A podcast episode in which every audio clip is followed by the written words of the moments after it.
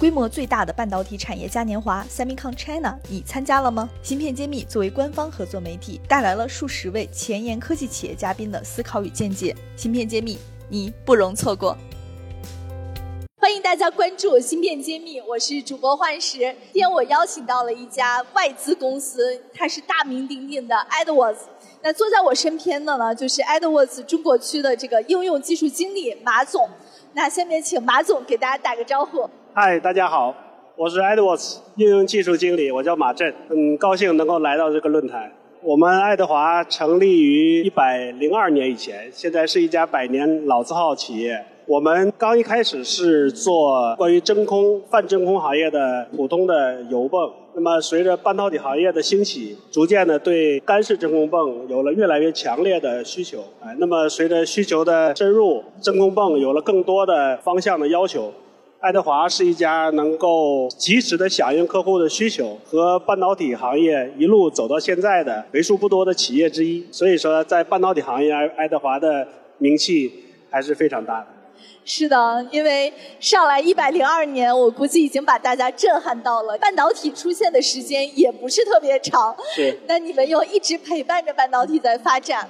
那我想问问，您刚刚提到了一个词是真空，能不能请您再给我们科普一下？嗯。你们具体解决的是半导体什么环节的什么问题？好的，呃，您刚才问到真空啊，那么真空呢，行业里边的人是很了解的。对于普通受众来讲，真空可能是一个比较抽象的科学。真空呢，就相当于把一个密闭容器里边的一部分分子拿掉，那么剩余的分子会有更宽松的环境，这一部分有宽松环境的空间就叫真空。具体拿的分子数越多，那真空度就越大。半导体行业呢是一个非常精密的行业，他们不会允许大量的无规则的分子在生产的环境中存在。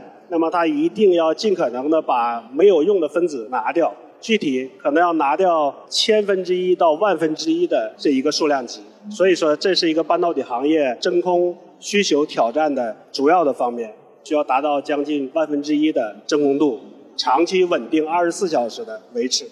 我们平时自己也会去晶圆代工厂去参观，我想这些应该都是你们的客户。嗯。那你们提供的设备是摆在哪里的呢？我们平时能不能看到呢？呃，你们想看就能看到。我们的设备不是藏在某一个角落的，而且是比较大的。那么具体说，和我们家的电冰箱两门的电冰箱一半那么大，想看是可以看到的。另外，我们的设备呢是生产晶圆的设备的附属设备。一般呢，在主机台这一层可能看不到，但是到附属机台的负一层就会看到大量的真空设备。OK，因为我们去代工厂的时候，经常就看到说这里边有很多气体处理设备，然后大家说这个空气都是不停的循环的，能保证洁净的程度。嗯，那我不知道我们在这个处理的话，是不是也要去满足各种的处理要求？然后达到什么样的一个标准？包括这个行业的趋势又是怎么样的？其实我的问题很多。很犀利啊！对，因为这个问题很 很多，我们能平时看到的都是生产晶圆的产品，所以您这个附属设备，我所以就很想请您多给我们讲讲。很高兴我们越来越多的行业内的专家关注到，除了主机台生产以外，相关的附属设备，包括真空设备，所有的半导体的环境都需要生产半导体的工厂环境需要非常洁净。那么百级、千级还有十级是一个颗粒度的要求，但是真空呢？如果说我们把它抽成万分之一的压力，这个级别应该是几乎是零级的，所以是一个非常非常洁净的环境。洁净的环境提出两点不同的要求：第一，就是我要稳定的维持在这个环境，稍微的压力回升一点，那就意味着杂余的分子会扩散回来，破坏掉这个洁净的环境。第二点呢，我们的真空泵在没有跑起来以前是暴露在大气里面的。那么起码我们的真空设备，还有我们真空设备相关的电气控制设备，它的污染程度不能高于它所处的洁净室的程度。这就要求我们在真空泵的制造过程中，不止间隙和设置要精美，我们真空泵的外表，我们生产的过程。也要像生产 F1 赛车一样，在一个洁净的环境里面去生产，所以这个是半导体真空泵的两个主要的挑战。那您刚刚强调了半导体真空泵，是不是半导体级别的是远超于其他行业的要求，难度更高呢？是的，半导体真空要求除了我们刚才说的那个一个真空度低，一个泵本身要洁净以外呢，还有一些半导体固有的属性，比如说我们半导体真空泵要符合半导体的基本的准入要求，这里边包括它的安全要求。那么我们的泵过热的地方，人是不能随意触碰到的，所有的接地的地方要集合到一个点，啊，要符合接地的要求。还有呢，它的供电，如果我的电压瞬间的有波动，波动在什么范围内？这个泵不能产生任何的额外的故障，对它的抗压、抗电流的冲击。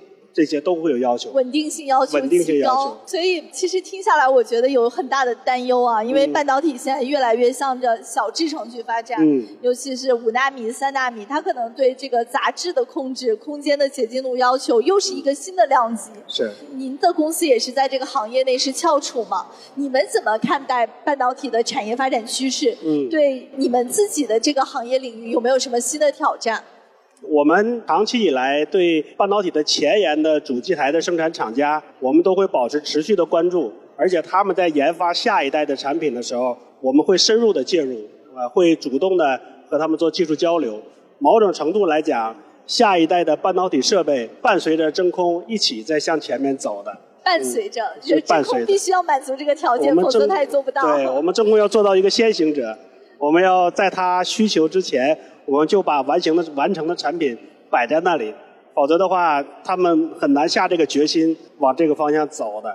所以，其实我也想提醒我们各位听友，就是半导体难的不只是光刻机，像真空也是很难的一个事情。是。是的，对，那您加入这家公司多少年了呢？呃，我加入了十年多。所以一直就是在负责中国市场吗？是的。OK，那我想问问，你们面对中国市场的时候，有没有觉得中国市场和全球其他市场有什么区别？在中国市场的时候，会选择什么样的策略在做？也可以跟我们讲一讲，不知道涉不涉密啊？我会挑不涉的地方去讲。我很高兴我们能够有这么一个角度，能够俯视。整个中国的半导体的供应链。那么回顾我在爱德华这十年，其实恰恰是中国半导体和液晶面板高速成长的十年。那么我们其实刚一开始发力，倒并不是在半导体行业，是在液晶面板行业。我们发现被台企和韩企卡了脖子。那么我们国家投了很多液晶面板，同样也需要半导体的真空度，各种各样的需求提出来。那么我们适应这个需求，会研发越来越大的泵。